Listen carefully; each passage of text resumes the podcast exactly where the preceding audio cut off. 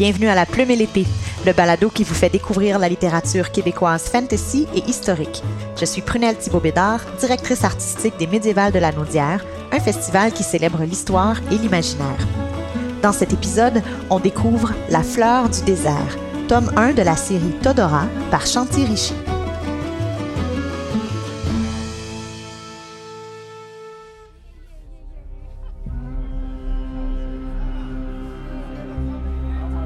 Rekfet retint son père avant qu'il ne quitte les lieux. Père, puis-je vous assister? Ma formation de Sunu est presque terminée. Si je vous accompagnais, je pourrais venir en aide aux blessés. Kerwef regarda sa fille d'un air sombre. Ce n'est pas une affaire pour une enfant.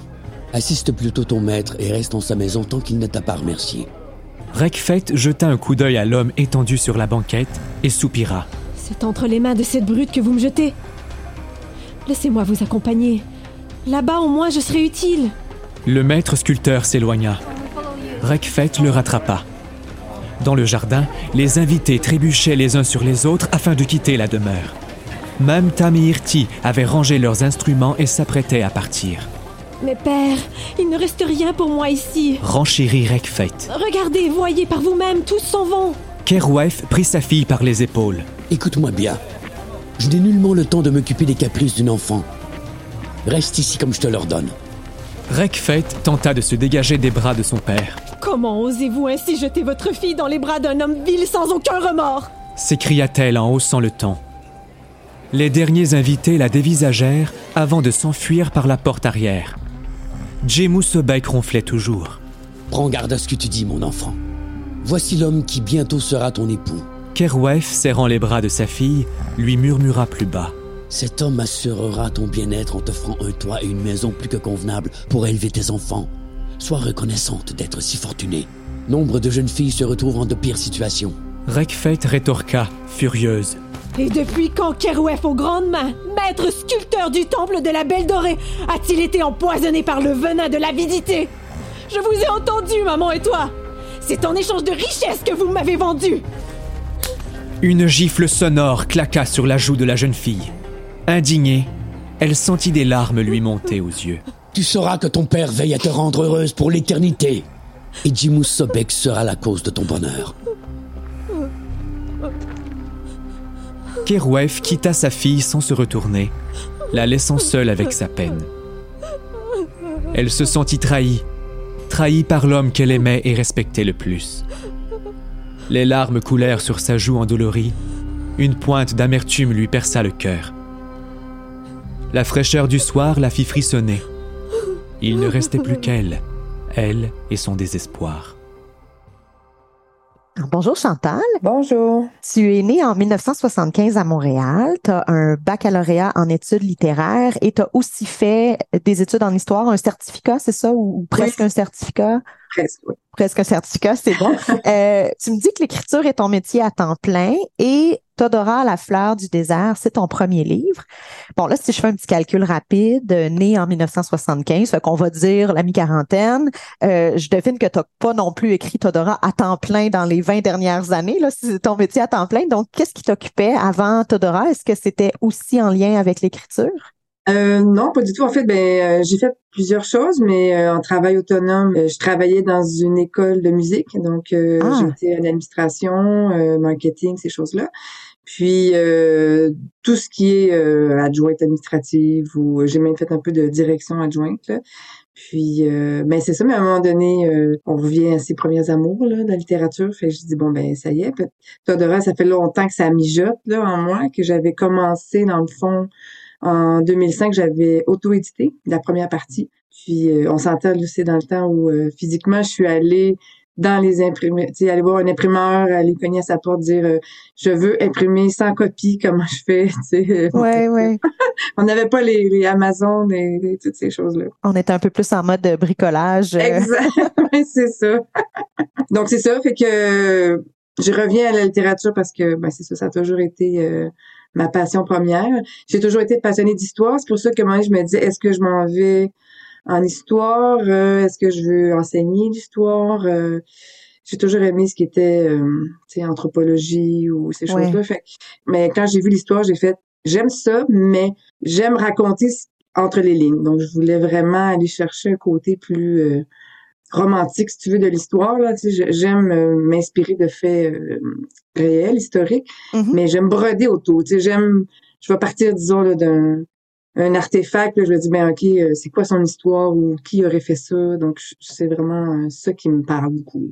Ben, c'est pas mal l'essence de la fiction historique. Hein, de, de, partir d'éléments réels, puis de, de, comme tu dis, de broder autour de ça. Puis c'est le fun, ça te permet d'allier tes deux intérêts, histoire et littérature, puis, puis de la créativité euh, à travers tout ça. Donc là, tu as fait le saut, tu as, comme on dit euh, en anglais, quit your day job, et puis tu t'es consacré euh, à temps plein à l'écriture. C'est courageux. J'étais déjà à temps partiel, donc c'était pas très compliqué. Puis j'avais toujours des petits contrats par-ci par-là que j'ai encore des fois de temps en temps.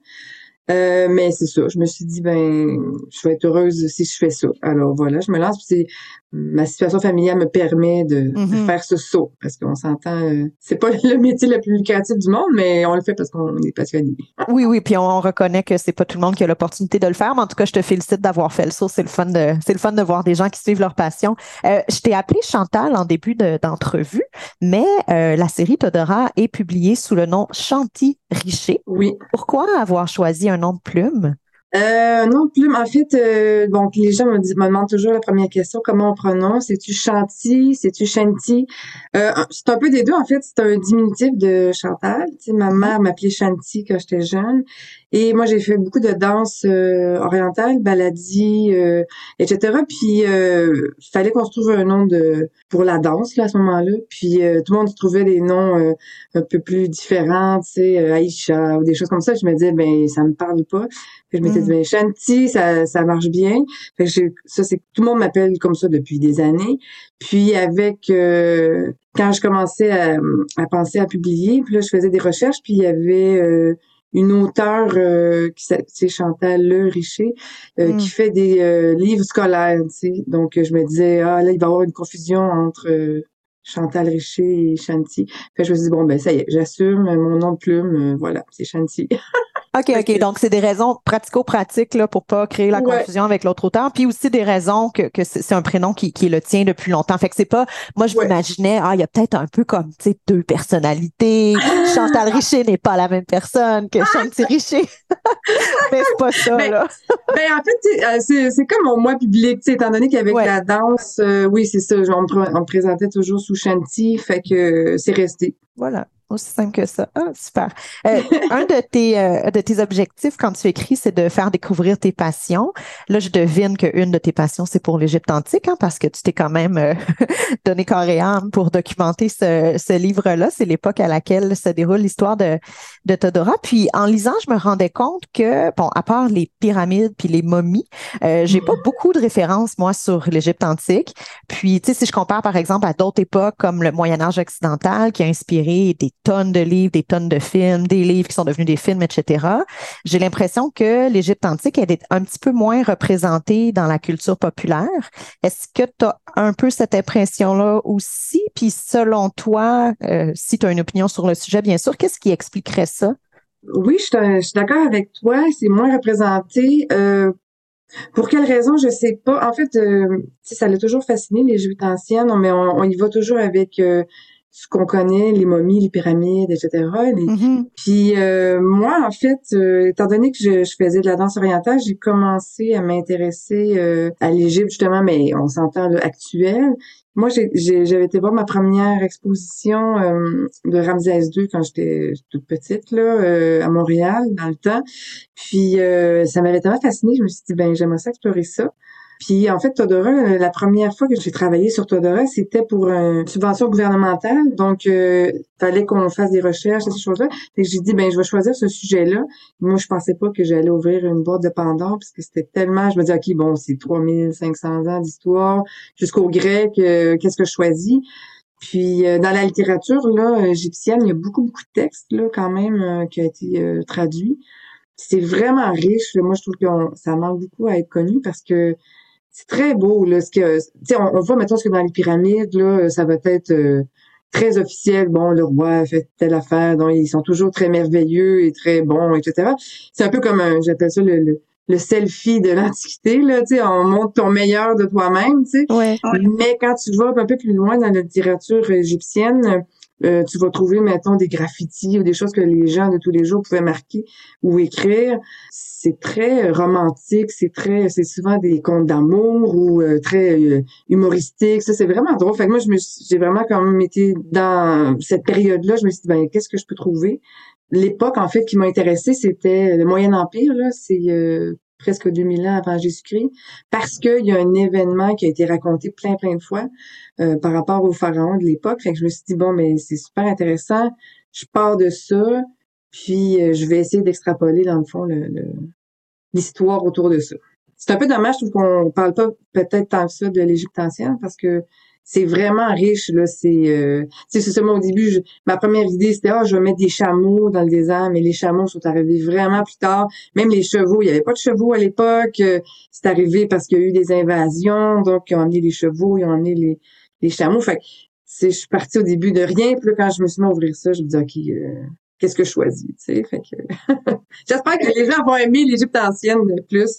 oui, oui, oui. Ben, je suis contente que tu donnes l'exemple du, chameau parce que je pense que c'est des, pièges dans lesquels on tombe facilement quand on, veut écrire sur une période historique de se fier à certains clichés puis de pas nécessairement se poser la question puis là de juste reproduire ces clichés là parce que tu sais dans notre tête on se dit bah un désert un chameau ah, c'est mm. sûr ça va ensemble tu sais. Ouais. Euh, surtout que la pyramide en arrière tu sais on voit ça sur les photos là. La pyramide le chameau tu sais. la silhouette du chameau euh, le palmier à côté. Oui, j'ai exactement l'image dans ma tête. Puis ben fait que ce, risque là de glisser vers des clichés c'est juste la recherche là qui peut faire qu'on se qu'on se prémunit contre ce risque là toi tu avais quand même une formation en histoire donc j'imagine que ça t'a aidé. Tu tu connais les sources fiables, où regarder pour faire ta recherche. Est-ce que tu aurais des conseils à donner, disons, à un auteur ou une autrice qui n'a pas nécessairement ta formation en histoire puis qui a envie de s'aventurer sur le terrain de la fiction historique, mm-hmm. ça serait quoi un peu là, tu sais, mettons deux trois grands points importants pour euh, commencer là-dedans puis s'assurer que notre recherche elle est adéquate, suffisante. Là? Mm-hmm. Mais je veux juste dire une petite parenthèse. Quand j'ai commencé euh, en 2005, j'avais pas de formation du tout historique. Euh, c'est en, en, en, allant rencontrer des gens qui étaient dans le domaine c'est sûr qu'au début, on, y va de surface. Mettons, on va voir euh, euh, Wikipédia, la première chose, mais il faut pas s'arrêter à ça. Au début, on, essaie de fouiller notre sujet et après ça, on doit aller vraiment dans euh, les documentaires. Donc, idéalement, on va, on va dans une bibliothèque. Soit à l'UQAM ou d'universitaire pour essayer de trouver des informations qui sont vraiment plus pointues. Et il faut y aller quand on commence très large. Après ça, on rapetisse puis on dit, ben OK, je veux cette période-là à ce moment-là, moi, l'erreur que j'ai fait, c'est que j'avais commencé en faisant beaucoup de recherches. Je me suis dit, je vais écrire après quand je vais avoir fait toutes mes recherches. Mais la réalité, c'est que quand on écrit, là, on a des questions. Fait que là, mm. genre, oui, mais c'est quoi qu'on utilisait? Euh, c'est quoi l'outil? C'est-tu, euh, ont-tu des ustensiles? C'est quoi le, le, le bol? Est-tu fait en argile? Il est fait en... Donc, faut faire un peu ça en parallèle. Je dirais, l'autre truc, là, ça serait vraiment de le faire... Euh, on, fait nos recherches et on fait à la fois l'écriture. C'est plus simple à ce moment-là parce que là, au fur et à mesure, les questions euh, viennent à notre tête, on les écrit, puis là, on dit, OK, c'est bon, j'ai une question pour tel item, je le prends en note, je vais aller fouiller. Puis si euh, on peut aller euh, poser des questions à des gens, ce soit des professeurs euh, en histoire ou tu sais, on apprend justement plus de choses que des fois juste le livre. Justement les les fameux chameaux dans le désert. J'avais parlé avec une dame puis elle me disait, vous savez, il n'y a pas de chameaux à l'époque que vous voulez écrire. J'ai fait ah ok, mais tu sais c'était pas écrit comme ça. Je l'avais déjà mis. J'ai fait bon ok, on enlève ça. Puis elle, elle m'expliquait tout la migration, si tu veux, là, des bêtes. Là. Fait que, donc, c'est ça. Fait que c'est vraiment... Euh, après ça, c'est d'aller voir des gens qui sont dans le domaine. Il y a beaucoup de spécialistes ou ces choses-là. Faut pas avoir peur d'aller euh, cogner à la porte. Là, les gens sont assez euh, ouverts, car surtout quand ils sont passionnés, là, sont super contents de parler de leur sujet. Oui, oui, oui. Et, parlant de, de, personnes que tu peux consulter, est-ce que tu as eu des, des relecteurs de tes manuscrits qui regardaient la précision historique? Euh, ben en fait, quand on écrit, disons, un manuscrit, avant d'envoyer en maison d'édition, on a des bêta-lecteurs qu'on appelle, des gens euh, de confiance, qui est pas juste euh, papa-maman pour dire « Ouais, c'est vraiment bon ce que tu écris. » C'est le fun, mais euh, c'est pas juste ça. Donc, idéalement, aller chercher des gens qui ont soit qui ont déjà écrit ou tu sais quand même qui ont un bon œil critique là, tu sais c'est important mm-hmm. d'avoir de la critique. Puis je dirais euh, moi en fait c'est mon directeur littéraire euh, qui euh, est un historien, fait que là justement il il me il me sortait des petites choses à faire attention telle affaire euh, disons j'écrivais supposons la personne va faire un signe puis dit ah, tu sais se signer c'est peut-être plus judéo-chrétien donc je mettrais autre chose. Des petits détails comme ça fait que c'est important aussi mais ça dépend du niveau de rigueur qu'on veut parce que c'est infini, là, on peut faire ça toute la mm-hmm. vie. Là, à un moment donné, il faut, faut, faire, faut trancher, puis il faut écrire. ouais, puis il faut que le, livre demeure euh, une lecture divertissante et agréable. Puis je pense que peut-être le lecteur le sentirait à la longue si l'attention aux détails, elle est un petit peu trop obsessive, disons, ce mot-là, là, ça deviendrait peut-être lourd dans la lecture. Fait qu'il faut créer un équilibre entre un aspect un peu plus, disons, documentaire et un aspect qui, je veux dire, faut avoir du plaisir euh, à lire l'histoire. Puis là, bon, là, je peux pas m'empêcher de poser la question de les chameaux sont arrivés quand dans le désert? Parce que là, ça me chicote, là. Ben, les chevaux sont arrivés avec euh, l'invasion Ixos, je pense que c'est au 10e siècle avant Jésus-Christ, et les chameaux sont arrivés après les Grecs. Fait que c'est vraiment euh, au début de, je pense, c'est 500 ans après Jésus-Christ, quelque chose comme fait que c'est récent là, c'est récent. C'est vraiment récent. Euh, on s'entend, c'est resté, puis euh, maintenant le, les chameaux sont là pour rester là. Mais je te dirais, c'est le moyen de transport. À l'époque où moi j'ai écrit le, pour le, Moyen Empire, c'est juste les, les, les, il y avait des ânes. C'est le moyen de transport, c'est c'est tout en fait. Le l'âne, c'est un animal désertique, fait que il peut aller chercher de l'eau, il peut euh, il peut survivre quand même euh, très longtemps dans les airs, fait que c'était un élément vraiment important que je voulais vraiment euh, l'ajouter. Fait que c'est un petit personnage bon, bon pour moi. Oui, ah, merci, merci. Ça, ça satisfait ma curiosité. En tout cas, moi, j'ai beaucoup, beaucoup apprécié le lire sur une époque que je connaissais très peu, en fait. Puis euh, le, fameux équilibre là, entre le côté historique et le côté divertissant, je pense que tu as tapé dans le mille parce que j'ai eu beaucoup de plaisir à lire. Euh, avant qu'on se plonge un peu plus dans l'histoire de Todora, la fille du désert, la fleur du désert, excuse-moi, Todora, la fleur du désert, presque. On va se mettre un petit peu en ambiance, euh, dans l'ambiance en écoutant un extrait.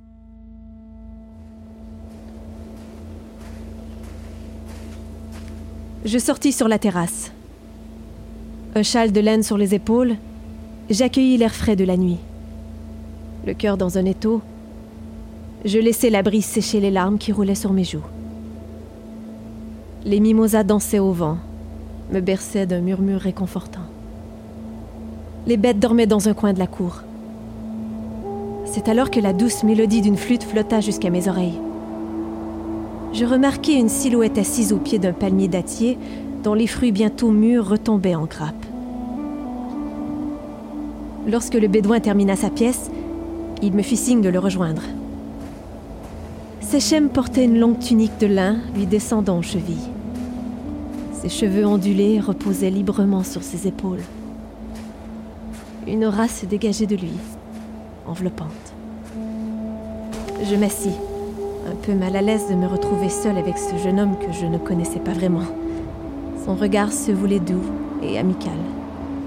J'avais beau le trouver arrogant depuis notre première rencontre, il me faisait toujours un drôle d'effet au creux de l'estomac. Encore des cauchemars? Me demanda-t-il gentiment. J'hochai la tête en ravalant un sanglot. Il me tendit une carafe que je refusai. Je ne bois pas d'alcool.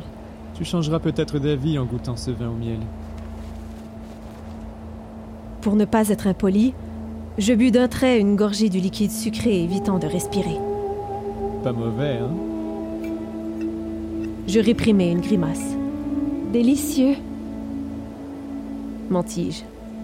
Séchem pouffa de rire. Tu ne laisses jamais rien paraître, petite fleur?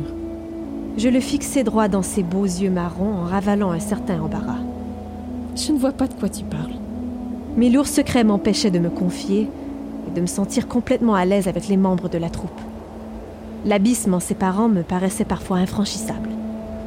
Difficile de faire confiance, comme si la trahison pouvait me terrasser à l'improviste. Le cœur lourd, je soupirai, l'esprit ailleurs. Sechem demeura silencieux à mes côtés.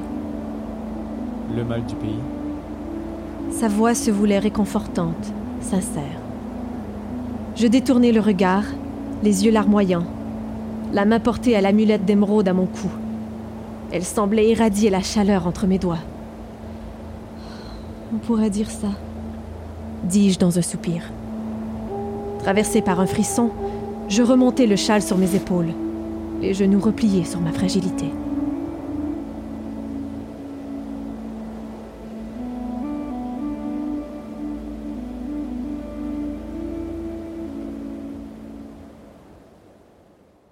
On comprend de cet extrait que le personnage principal, Todora, cache un secret et bon, c'est en quelque sorte le point de départ de ton récit. À cause de son secret, la jeune femme va se sentir forcée de s'exiler. Elle va quitter la ville où elle vit avec sa famille et elle va s'enfoncer seule dans le désert. Puis nous, euh, lecteurs, on la suit à travers tout ça, puis on découvre là, euh, différentes cultures, euh, etc. à travers tout ça.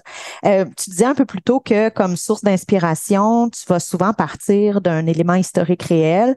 Ça peut être un événement marquant, ça peut être une découverte archéologique et là, tu vas broder une histoire autour de ça. Est-ce que dans le cadre de, bon, la fleur du désert en particulier ou la série Todora de façon plus générale. Est-ce que tu peux nous donner des exemples d'éléments historiques comme ça qui, euh, euh, t'ont inspiré? Euh, est-ce qu'il y a même certains de tes personnages qui sont inspirés de personnages réels? Hum. Oui, en fait, le premier élément, c'était dans mes premières recherches, en fait, puis je, pense que je l'ai même pas pris en note tel quel, euh, il y avait une fresque à un moment donné sur euh, dans une des tombes où il y avait euh, une troupe de musiciens danseurs multiethniques. Donc, tu avais une femme égyptienne avec un nubien, parce qu'il les dessine vraiment de façon très caractéristique. Le, le nubien va avoir la peau noire avec sa, sa peau de léopard. Tu vas avoir ce qu'on appelle les asiatiques, ceux qui sont tout ce qui est qui vient à l'est, donc euh, tout ce qui est euh, soit Palestine, ces choses-là. Donc, ils vont avoir un, vêtement coloré euh, différent avec une barbe. Ils sont très barbus ou les, les roux, ces choses-là. Fait que moi, j'avais pris ça, j'ai dit, oh mon Dieu, c'est donc bien intéressant. Puis j'ai parti de cette idée-là. Après ça, j'ai cadré ça à la douzième dynastie, là, parce que il y a un événement qui s'est produit, euh, j'essaie de pas trop divulguer les choses, mais euh, disons qu'il y a eu un complot euh, pour assassiner le pharaon. Donc, ça a été vraiment très documenté, c'est écrit, on a des textes de ça, puis la façon que les Égyptiens, les anciens Égyptiens fonctionnaient, dès qu'ils avaient un élément important, ben, ils pouvaient le ré... un peu comme les moines de copistes, là, mhm. ils recopiaient les textes. Et il y a un texte du 12e, euh, de la douzième dynastie qui est toujours recopié et qui est, disons, le complot contre le, le pharaon.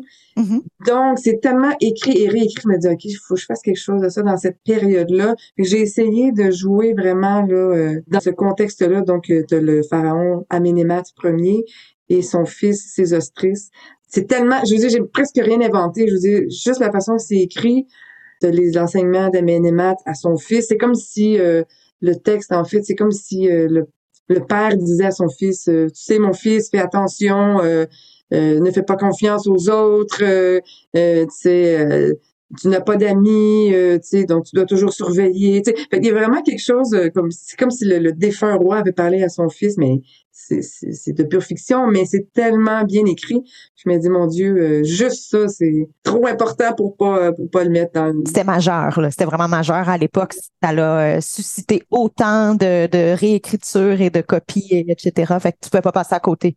C'est ça. C'est ça. Alors voilà, j'ai pris vraiment ce, cette période-là précisément, mais on s'entend là, le personnage féminin de la musicienne, elle, elle est purement fictive là, elle n'a jamais existé là, c'est vraiment euh, inventé, mais je voulais vraiment y aller avec des euh, des enjeux de, de, de, la femme à cette époque. C'est sûr, je l'ai fait un petit peu plus euh, aventureuse que les gens de l'Égypte ancienne, parce qu'on s'entend, eux autres, c'est souvent ils sont sur le, ils restent euh, dans le même village pendant des générations. Là, je veux dire, pour eux, le Nil c'est la vie. Fait que sortir du Nil, ça veut dire c'est la mort. Tu sais, si tu sors de là, mm-hmm. c'est tu meurs. Donc, tu sais, il y a comme un aspect si je voulais que le, personnage ait vraiment un aspect euh, transformation, si tu veux, là, oui. de soi et tout, là, fait que...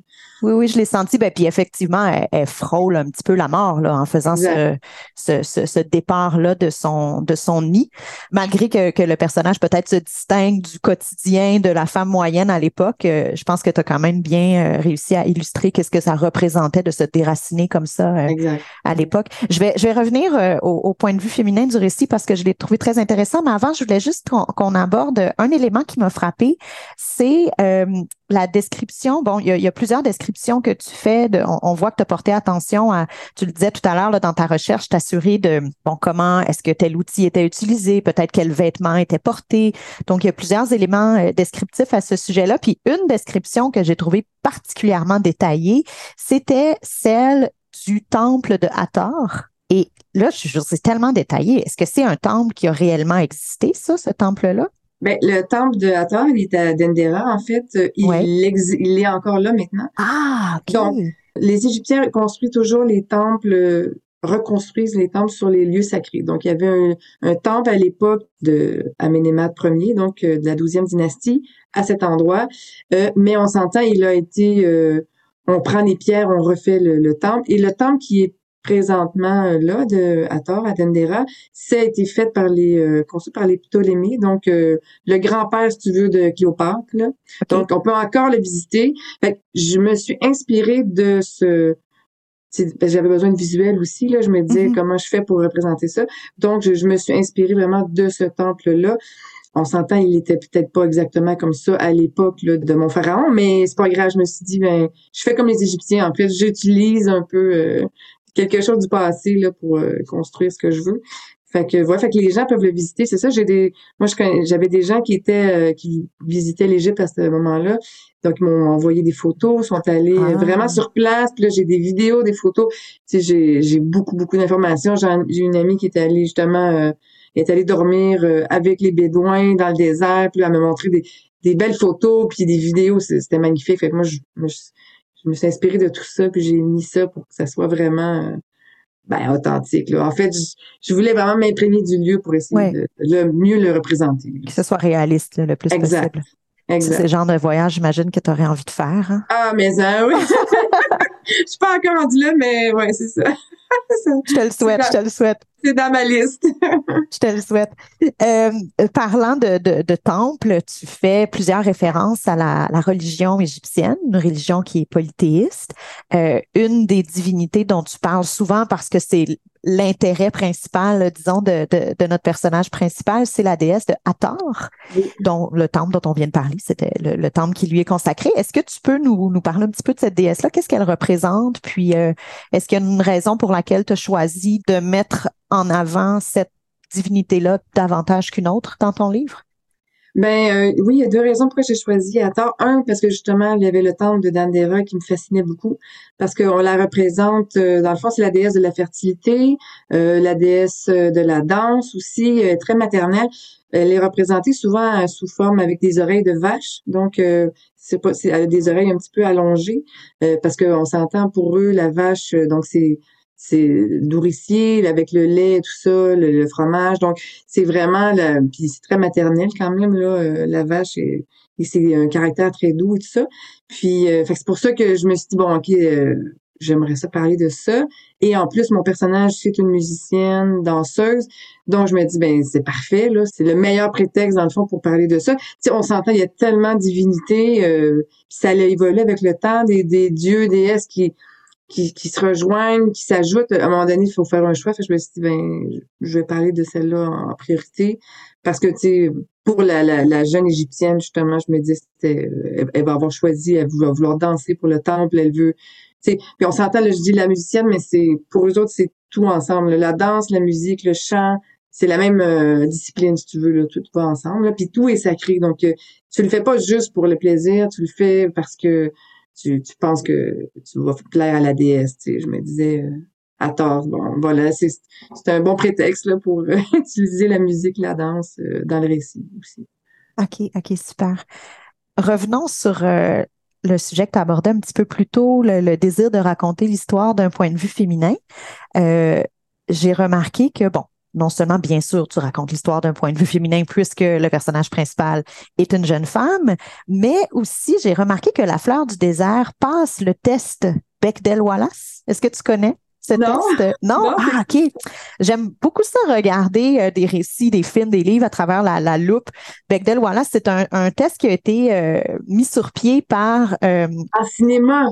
Oui, oui c'est plus en cinéma. C'est des, des, personnes, en fait, qui se sont posé la question sur la représentation des personnages masculins versus féminins dans un film. Et euh, ils ont mis sur pied un test en trois étapes pour essayer d'évaluer est-ce que les personnages féminins sont bien représentés. Puis c'est trois questions qu'on se pose. La première question, c'est est-ce qu'il y a au moins deux femmes dans l'œuvre qui ont un nom? C'est pas juste genre l'adjointe ou la servante ou tu sais, ils ont un mm-hmm. nom. Ce test-là euh, fonctionne dans ton cas. Ensuite, est-ce que ces femmes se parlent entre elles? Est-ce qu'il y a des conversations entre les femmes? Et finalement, troisième question, lorsque ces femmes se parlent, est-ce qu'elles se parlent d'autre chose que des hommes? Et euh, il y a toujours des statistiques intéressantes à voir qu'il y a très, très, très, très peu de films qui passent le test Bechdel Wallace qui sont capables de répondre oui à chacune de ces trois questions-là. Et dans le cas de la fleur du désert, on peut répondre oui à chacune des trois questions. Et euh, moi, ça m'a beaucoup fait plaisir parce que je trouve qu'en tant que lectrice, j'y crois davantage. Tu sais, je m'identifie davantage à, l'histoire puis aux personnages parce qu'ils ont des relations entre elles qui sont normales que, que moi j'ai avec mes, mes copines euh, dans la mm-hmm. vie. Fait que j'ai beaucoup apprécié cet élément-là. Est-ce que c'était une, de ton côté une démarche volontaire? Est-ce que ça s'est fait tout seul? C'est dans ton désir de plus donner la voix aux personnages féminins, est-ce que tu t'étais mis un peu des, comment dire, un cadre à l'intérieur duquel euh, jouer? Comment tu as vu ça? Je me suis pas nécessairement mis un cadre, mais c'est sûr que, tu sais, euh, j'ai toujours voulu mettre plus d'enfance euh, sur le personnage féminin, les personnages féminins. Il y a une petite altercation à un moment donné avec sa grand-mère, Nashuyu, que j'aime beaucoup. Euh, parce que moi, j'ai passé beaucoup de temps avec ma, ma grand-mère aussi. Je me dis, ah, ça serait le fun de rajouter quelque chose aussi là-dessus. Il y a sa mère aussi, c'est très euh, maternel et tout ça. Je trouve que, parce que l'Égypte ancienne est très euh, patriarcale, c'est vraiment, euh, c'est pas un milieu super facile pour les, les femmes à l'époque. disons que ben, en fait, c'est pas facile. C'est mieux que les, les Grecs ou euh, ailleurs, disons, là, mais euh, euh, je voulais vraiment qu'on raconte quelque chose de, de, son point de vue à elle. Tu sais, je veux dire, pas parce que c'est pas écrit nécessairement dans les textes. je veux dire, les femmes ont toujours existé, puis sont tellement présentes et tout. Fait je voulais vraiment mettre un, plus de place, tu sais, à, ce personnage-là féminin et à, et à ses, ses acolytes, si tu veux, féminins. Mm-hmm. Puis tu sais, je, m'étais pas dit, euh, OK, je veux, je veux que ça soit quelque chose de féministe ou je sais pas quoi, là, mais même si je suis quand même féministe de quand même là, mais c'est vraiment je voulais parler de dans le fond de la, la découverte du mettons du premier amour. Tu sais c'est la, la jeune fille qui passe vers la femme. Tu sais on s'entend on parle du tome 1 mais tu sais c'est une trilogie donc je voulais qu'il y avait une progression entre la jeune femme à la, à la femme euh, tout ce qui est la découverte de soi etc je me dis ça peut pas être juste déterminé par un homme non plus tu sais je veux dire on elle évolue, euh, tu sais, il y a une progression qui se fait dans son psyché, tu sais, euh, elle apprend à se connaître et tout ça, elle a des amitiés, etc. Donc c'est vraiment ça, mais je suis allée vraiment de façon intuitive, je pense, je dirais ça comme ça. Puis étant donné que je, je voulais parler aussi beaucoup de la danse euh, et de la musique, parce que je fais aussi de la musique, je me dis ah j'aimerais ça intégrer ça, fait que je me dis ben côté féminin ça fonctionne, mais il y a quand même un penchant aussi masculin très présent aussi dans, dans la troupe, là, tu sais. Fait que je trouvais ça intéressant aussi. Ouais, un penchant masculin, mais, mais des personnages masculins qui sont euh, membres d'une troupe d'artistes, donc on véhicule pas nécessairement le, le disons le, le, la personnalité masculine plus guerrière ou plus, tu sais qu'on euh, qu'on va voir un petit peu plus souvent, là, je pense dans les euh, dans les récits. Là, fait qu'on a on a quand même un équilibre intéressant, je trouve, dans la représentation des personnages masculins aussi qui sont présenté dans un contexte qui est rafraîchissant. Là. Ah, ben, parfait. Mais ça va arriver plus tard, tu vois, dans le, les, autres romans, c'est un petit peu plus euh, politique, un petit peu plus militaire. Euh, ouais, ouais, j'ai un petit côté. Euh, c'est parce qu'on s'entend là, il y avait aussi des rébellions, un petit peu de. donc, je, voulais parler aussi de, de ce contexte-là parce que quand le, la passation du pouvoir est allée de Aménémat à Sésostris, il y a eu des troubles, ça c'est documenté et tout ça. Fait que je voulais vraiment ressortir ça. Tu sais, un des thèmes que j'aime beaucoup, c'est euh, la peur de l'étranger, la peur de l'autre. Je trouvais que c'était quand même actuel. Ouais. Puis c'était très présent pour euh, pour l'ancien égyptien parce que pour eux tout ce qui est extérieur à eux, c'est ils connaissent pas tant que ça. Fait que c'est pour eux autres c'est c'est c'est négatif, c'est mauvais. Ils ont peur de l'autre. Fait que euh, le, le, le, pharaon est toujours euh, montré en train d'écraser ses ennemis, puis euh, même euh, les images, on les voit, là, il piétine l'ennemi, tire par les cheveux, c'est des choses vraiment très graphiques pour montrer qu'il qui contrôle euh, les autres. Donc, euh, plus les récits vont arriver, on s'en va un petit peu plus dans le mm-hmm, trouble, mm-hmm, un mm-hmm. petit peu plus. Là. Puis, parce que tu décris donc dans la façon dont c'est imagé, euh, j'imagine il y a, y a, peut-être une, certaine forme de, de propagande de l'époque aussi, hein, c'est que le ah dirigeant se présente comme tout puissant parce que ben, si je me présente comme tout puissant, mes, mes sujets vont accepter cette puissance et vont accepter de se plier à mes volontés, etc. Donc, c'est une, manière de se peindre comme euh, cet être tout-puissant. Euh. Exact, exact. Ben, en fait, tous les hiéroglyphes, c'est ça. C'est vraiment ce qu'on voit, nous, ce qu'on retrouve sur des, stèles ou euh, dans les dans les temples, ces choses-là. C'est vraiment de la propagande. C'est ça, c'est pour dire... je, je suis descendant des dieux, je suis tout puissant, etc. Ils allaient, le quand ils allaient en Nubie, tu sais, euh, qui est maintenant le Soudan, là, si tu veux, au sud. Euh, je veux dire, dès qu'ils arrivaient là, ils, ils brûlaient les villages, euh, ils mettaient tout le grain, tout ça, ils jetaient ça dans, dans le fleuve, puis c'était comme c'est moi le roi, tu sais, monté le toit jusqu'ici, etc. Donc, il y avait vraiment beaucoup de violence, là, tu sais, quand même, à cette époque-là. c'est sûr que je voulais pas que ce soit juste ça, on s'entend, là. Je voulais vraiment mettre l'emphase sur d'autres aspects, mais j'aurais pas le choix d'y arriver là dans le, contexte là. C'est un peu pour ça que j'avais choisi cette, cette période-là. Oui. On s'entend, ça a été presque pas euh, discuté dans les euh, de façon officielle. le pharaon n'a pas nécessairement écrit euh, tout ça, mais il va dire j'ai écrasé mon ennemi et voilà, puis c'est tout là. Tu on va avoir un petit côté un petit peu plus militaire qui s'en vient. On va brosser un portrait complet, le plus le plus complet possible de l'époque qui nous intéresse. Ouais, c'est ça. Mais ça reste quand même du point de vue féminin, je dirais là, quand même. Bon, et puis les lecteurs vont bientôt avoir l'occasion de de connaître justement l'ensemble de cette histoire avec ses côtés politiques, euh, ses côtés personnels et tout et tout. La fleur du désert, c'est le tome 1 de la série Todora. Le tome 2 qui s'appelle La fleur du palais est déjà disponible en librairie. Et là, le tome 3 s'en vient bientôt. C'est ça? On attend ça pour quand? Ça devrait sortir au mois d'août. Donc, le troisième tome, ça va être La fleur du Nil. Donc, euh, on poursuit euh, le voyage et notre personnage va retourner vers les siens, donc elle redescend vers euh, sa ville euh, natale d'Endera. Donc, elle va probablement devoir affronter son passé et euh, savoir qu'est-ce qu'on fait avec est-ce qu'on son secret va être bien gardé ou non, parce que dans le tome 2, on n'en a pas trop parlé, mais dans la fleur du palais, elle se retrouve justement impliquée dans le complot pour assassiner le roi. Donc, euh, disons qu'il y a d'autres femmes importantes qui arrivent dans l'histoire, euh, dans le palais. Donc, Todora va être impliquée euh, dans ces aventures-là. Donc, on va essayer de... je vais pas trop de parler. Je comprends, je comprends.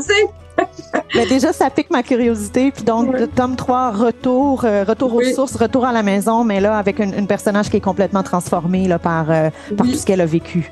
Exactement. Puis tu vois, parce que sais, au départ, on, parlait de hum, la déesse Hathor, justement, et il y a une espèce de festival, justement, qui est comme, il prenait la, statuette de la déesse Hathor et elle se promène, justement, dans l'Égypte. Et à un moment donné, elle revient, justement, euh, à sa ville de Dendera. Fait j'avais ça en tête. Je me ah. disais, je dois retourner euh, à la source, si tu veux. Fait que voilà, j'essaie de pas trop divulguer. Oh, mais quelle belle symbolique, j'aime vraiment ça, c'est vraiment un beau lien. En tout cas, on va surveiller ça avec grand intérêt. J'ai très hâte de lire la suite. Merci beaucoup, beaucoup, Shanti, pour cette belle discussion. C'était super agréable. Merci à toi, Prunelle. L'univers de nos auteurs et autrices vous fascine? Venez vous y plonger lors des Médiévales de la Naudière, un festival pour toute la famille sur le thème de l'histoire, du terroir et de l'imaginaire, chaque année en juillet. Pour plus de détails, visitez le www.médiévallanaudière.com.